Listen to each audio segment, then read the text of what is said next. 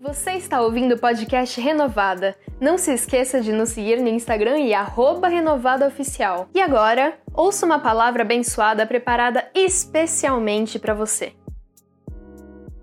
Eu quero cumprimentar a todos. Uma, uma, tenha uma noite terrivelmente agradável ao lado do Espírito Santo e que o que você ouvir aqui possa traduzir a edificação para a tua vida.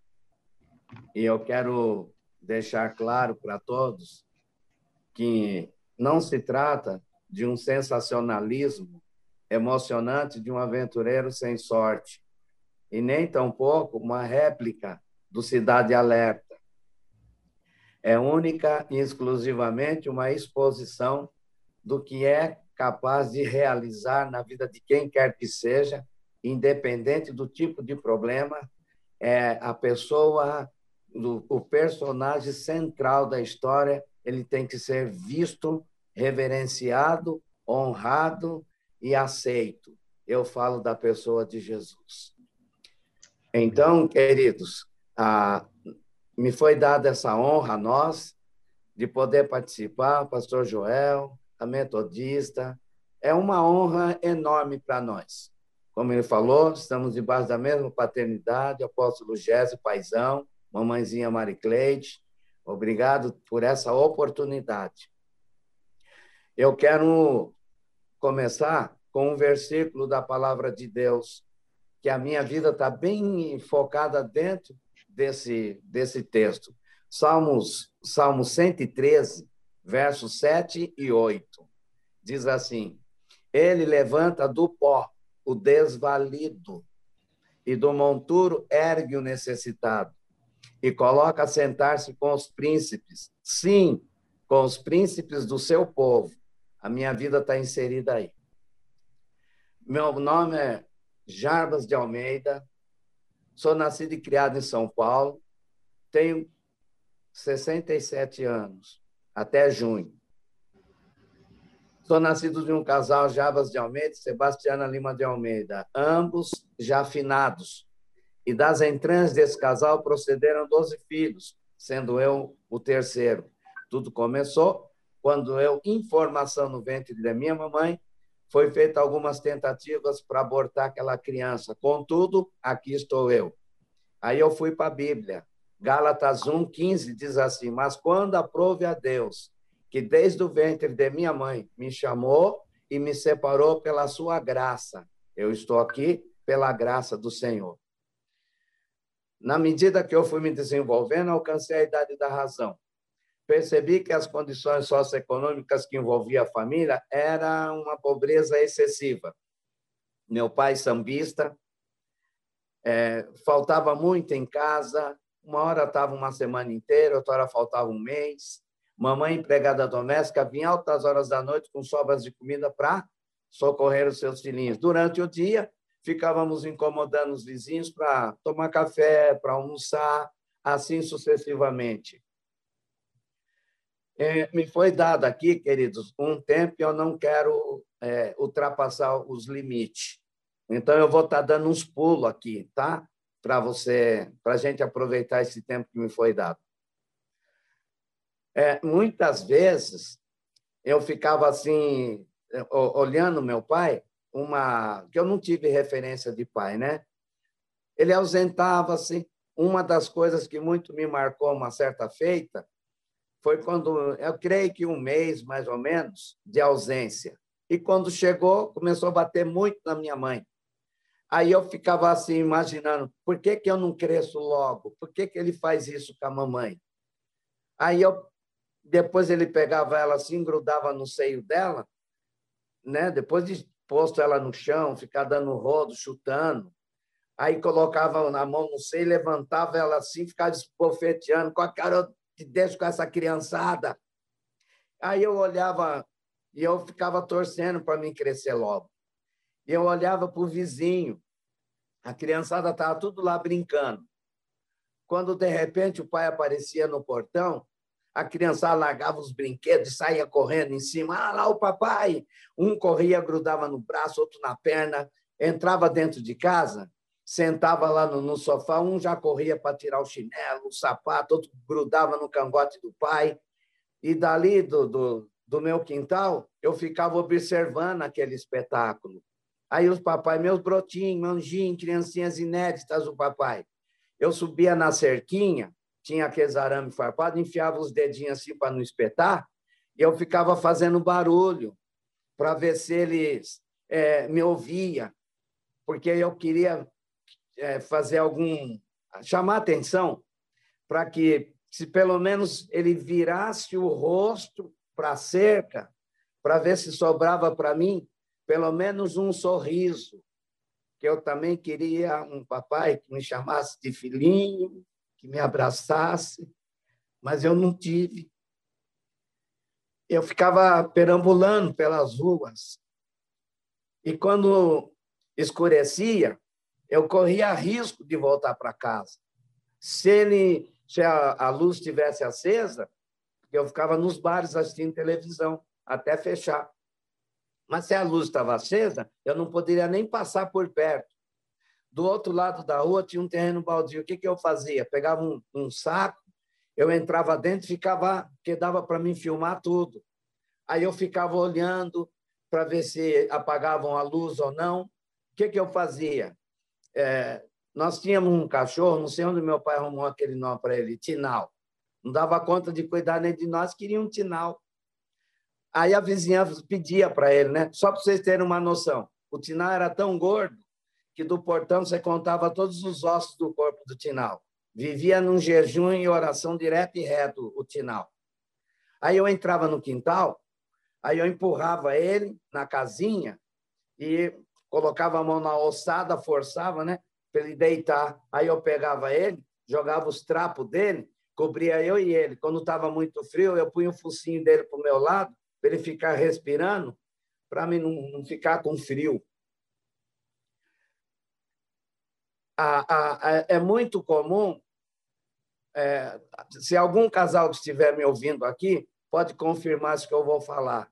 É muito comum, é, quando há uma rejeição no ventre, é difícil um pai, uma mãe, aceitar essa criança.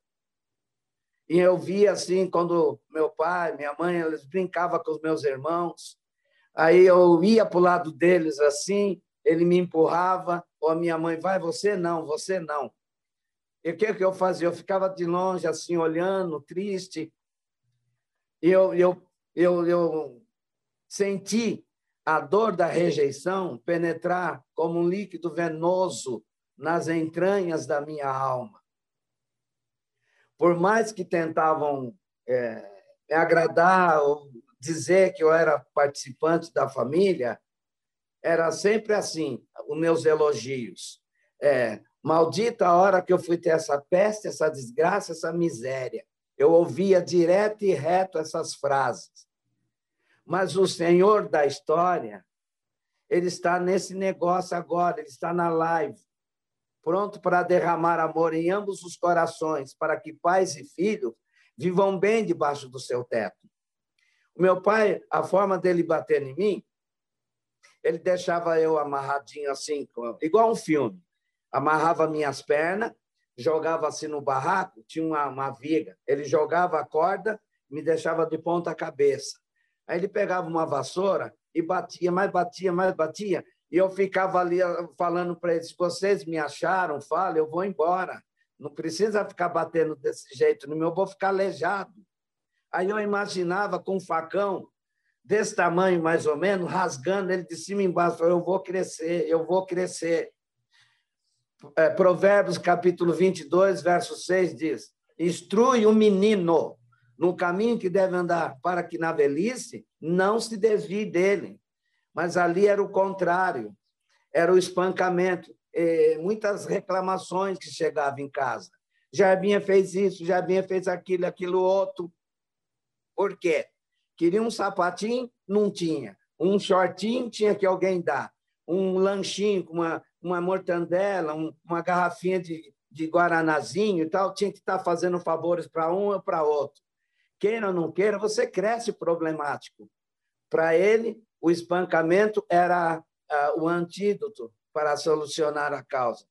Passou, creio que, fração de alguns uns 20, 40 dias, ele pegou uma sacolinha cheia de trapinhos. Eu não, não as tenho como roupa.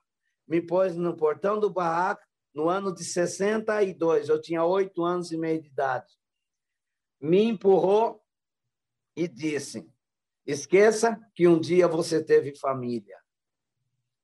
Eu fui parar no centro de São Paulo, com muitas dificuldades, batendo na casa de um, de outro. E eu me ajuntei a um, um grupo de crianças suja, com fome, rejeitada por tudo, por todos. É, crianças que uns os pais jogaram fora, que era o meu caso, outros se vinham para casa bem, se não vinham os pais também não sentem falta. Eu vou eu vou resumir. Começaram a me levar para a favela porque muitos menininhos amanhecia morto do meu lado eu não morri porque Isaías 41, verso 9 diz assim: Tu a quem tomei desde os fins da terra e te chamei dentre seus mais excelentes e te disse: Tu és meu servo, a ti te escolhi e não te rejeitei. Começaram a me levar para as favelas e das favelas aí começou a sair aqueles é, aviãozinho, começaram a me usar como aviãozinho, entrega a droga aqui ali. Um vinha, colocava uma roupinha bonita em mim, um dinheiro, eu ficava impressionado. Eu falava, olha, não xinga a minha cor, não cospe no meu rosto e, e ainda me dá um dinheiro. Aí, como tirar da mão daquele povo nesse, nessas alturas do campeonato? Aí eu fui, é, já com 13 anos de idade, já estava comandando uma quadrilha de delinquentes juvenil. E foi com essa idade que, após discutir longamente com um parceiro, desferiram dois tiros em frente à Galeria Metrópolis, ali na São Luís. Aí me veio aquele peso de consciência. Eu quis retroceder, mas aí eu ouvi uma voz assim: é, se você parar agora, eu te mato. Já com 18 anos, eu fui, eu estava pedido vivo ou morto ali no ABC, mais específico em Santo André. Eu estava ali na, na Avenida Catequese, com quem vai lá o Ruge Ramos, ali nos predinhos do IAPI. Saí da Cateca, entrei debaixo dos predinhos. Quando eu ouvi voz de prisão, eu andava já com uma valise 007, com duas pistolas automáticas ou uma metralhadora de 30 tiros. Eu ouvi voz de prisão e eu falei, não vou me entregar. Aí eu escutei aquele criquilar dos gatilhos. Aqui na minha cabeça tem um raspão aqui que cabe o dedinho do, do dedo. Do dedo foi uma bala. E um outro policial, com uma calibre 28, cano longo, apontou aqui na minha perna, que é um cartucho desse tamanho, desse tamanho, assim, dessa grossura. Não quebra o osso da perna. Arranca fora. Como que eu estou com ela? Jó 42, verso 1. Bem sei que tudo podes, Deus eterno, e que nenhum dos seus planos pode ser impedidos. Deus sabia o dia, a hora e de que forma ia restaurar minha sorte. Sabia também o senhor que eu ia precisar das duas pernas para sair fazendo a propaganda do governador dos céus. Fui para o Carandiru com 18 anos e fiquei 10 anos. A cadeia atingiu 180 anos, já estava 17, abaixou para 17 por ser primário. Já estava 10 anos no tempo do Coronel Guedes. Saí no, no, é, dois meses antes do massacre do Carandiru consegui achar a família e lá na a minha família, e, como eu não saí liberto do pecado, a três ruas abaixo da casa da minha mãe, eu aluguei um barraco para guardar produtos de contrabando, drogas, armas, etc. Na quarta-feira, é, houve na madrugada é, bebida, droga, orgia, música alta, enfim, tinha umas garotas lá, foram embora naquele período, e na quinta-feira, às seis horas da manhã, os três morreram. Quando o policial, eu acordei, o policial com a bota no meu pescoço e com o revólver na minha cabeça, dizendo: levanta. Os outros dois já estavam na parede.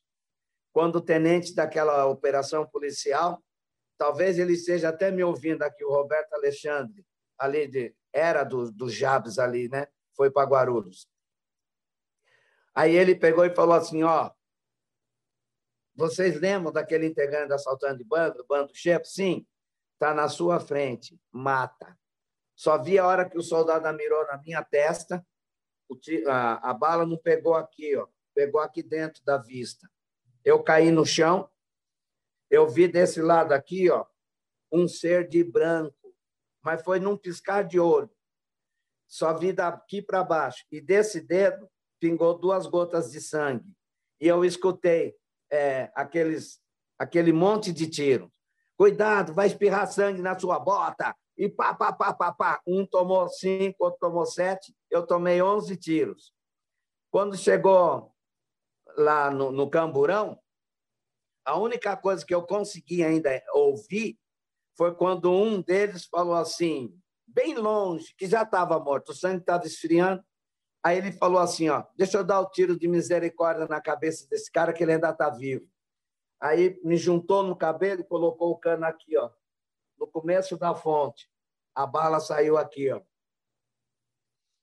Levaram para o hospital da Zona Leste, Vila Formosa, e ali os médicos só olharam e disseram, disseram eles, IML. E lá no ML, lavaram o corpo dos outros dois, colocaram na gaveta foram para pegar o meu corpo, aí as enfermeiras tinham sido chamadas para alguma coisa. Mas nesse momento, eu vi uma mão peluda, umas unhas enormes, agarrou no meu pé e foi descendo. Eu vendo a alma saindo de dentro do corpo e eu querendo voltar, aquela escuridão. É uma escuridão como um piche, não é lugar para ser humano, colega e aquela gritaria, eu não, não quero, não quero, não adianta, não tem, não quero. Caiu ali, ninguém se governa. Aquele, aquele montante de, de gritos, de, de fala, ai, me tira daqui, me tira daqui. Não tem como imitar, só estou fazendo meio por cima. E Deus falou para minha irmã, está orando por mim. Um determinado momento, aquelas lavas de fogo daqui, ó, chegava até aqui no meu joelho. Não tem condições de descrever. Eu vi de repente, não sei, daqui para cima, um braço que brilhava tanto que até ofuscava em meio àquela escuridão. Pegou aqui no meu pulso e levou para cima. No momento que as enfermeiras foram tirar um lençol lá de cima do meu corpo, diz que eu comecei a balbuciar e esticar a mão. Diz que saíram correndo sortando barro na curva. Mas quem poderia imaginar que era a mão de Deus? Não é bandido? Não recebeu o prêmio que merecia? Só que os olhos e o coração de Deus é diferente dos homens. Amigo, se você crê ou não, o inferno existe. Eu não acreditava. O céu, idem. Céu inferno, se você crê ou não, ele existe. Hoje, Graças a Deus, faz 39 anos que eu estou na presença do Senhor. Foi uma mudança radical. Eu vivia trocando tiro com a polícia, e hoje eu estou indo no Romão Gomes, em presídios da polícia, dar testemunho. Mas que negócio é esse? Trocava tiro, agora está indo lá dando testemunho para eles? Porque quando Jesus entra, assim, se alguém está em Cristo, é nova criatura. As coisas velhas se passaram, eis que tudo se fez novo. E hoje, 32 anos casado, tem um meninão de 28 anos que vai fazer o mês que vem. Olha aqui a gata do meu lado. É mole, igreja. É isso que Jesus faz. Você, amigo, que de repente fala, ah, mas para mim será, será, será nada. Dá um espaço para que Jesus entre na tua vida. Segundo aos Coríntios, capítulo 6, verso 12, porque diz, Ouvi-te em tempo aceitável e socorri-te no dia da salvação. Eis aqui agora o tempo aceitável, eis agora o dia da salvação. Eu te abençoo. Hoje é o dia D. Eu agradeço o meu espaço, acho que já passou um pouquinho, mas eu agradeço ao apóstolo Joel e essa live, essa oportunidade, porque eu gosto tanto de falar de Jesus, gente. Amém? Eu agradeço. Estou aqui na cidade de Nova Odessa. Nosso trabalho aqui é Igreja Apostólica Almas para Cristo. Vocês estão todos convidados para vir nos ajudar aqui também. Amém. Vamos aplaudir ao Senhor por esse testemunho tão lindo, meu Deus. Deus seja louvado, Jarbas, pastor Jarbas, pastora Rosângela. Que, que testemunho. Gente, eu não sei você, mas eu já tinha ouvido esse testemunho uma vez, mas ouvi-lo agora, depois dessa pandemia, é um impacto muito grande. É, quero louvar a Deus pela sua vida, viu, pastor, por aquilo que Deus fez através de você e aquilo que Deus está fazendo Amém. pela sua esposa, a pastora Rosângela, seu filhão tão amado, tão querido, é, o seu ministério em Nova Odessa, que Deus o crescimento, a multiplicação. Saiba que nós amamos demais vocês e obrigado pela sua vida, obrigado por esse testemunho. Amanhã em todas as nossas células, nas nossas igrejas no Brasil, São Paulo e Brasil, nós vamos repartir um pouquinho desse seu testemunho. Então, esse seu testemunho vai ecoar em muitas cidades, em muitos estados e até fora do Brasil. Né? Muitas pessoas estarão é, sendo impactadas por esse testemunho. Eu glorifico a Deus pela sua vida, em nome de Jesus e pela sua linda família e ministério, viu? É, vamos aqui orar, eu quero orar com você, nós continuamos rapidinho aí, tá bom? Amém. Pai, em nome de Jesus, obrigado, Senhor. Obrigado porque o Senhor é o Deus que nos ama a despeito das nossas limitações e imperfeições. Obrigado porque o Senhor é um Deus que se importa com aquele que está nas drogas, nos vícios, na marginalidade, com aqueles que não te conhecem. Obrigado, Senhor, pela experiência de fé, pelo testemunho transformador do pastor Jarbas. Obrigado, Senhor, porque a vida dele hoje é uma vida curada, Hoje ele é um homem sarado, sarado do seu passado, sarado das suas emoções, dos seus traumas, sarado, Senhor, para testemunhar e glorificar o teu nome. Obrigado, Senhor, porque hoje o Senhor está usando a vida dele para nos trazer esta mensagem, a mensagem que o Senhor é o Deus que transforma, por mais dura e triste que seja a realidade, o Senhor é o Deus que transforma todas as coisas. Obrigado pela vida do pastor Jarbas, pela sua esposa, a pastora Rosângela, seu filho amado, querido, pela igreja que ele comanda, que eles comandam na cidade de Nova Odessa. Senhor amado, que a nossa, as nossas células, amanhã, no sábado, na sexta-feira, sejam impactadas por esse poder transformador. Eu oro e te agradeço em nome de Jesus. Amém. Amém. Esperamos que você tenha gostado da ministração. E agora, um segredinho. Todas as palavras que você ouve aqui estão disponíveis com vídeo no nosso canal do YouTube. Só pesquisar Igreja Metodista Renovada que você já nos encontra. Deus te abençoe e te esperamos no nosso próximo podcast.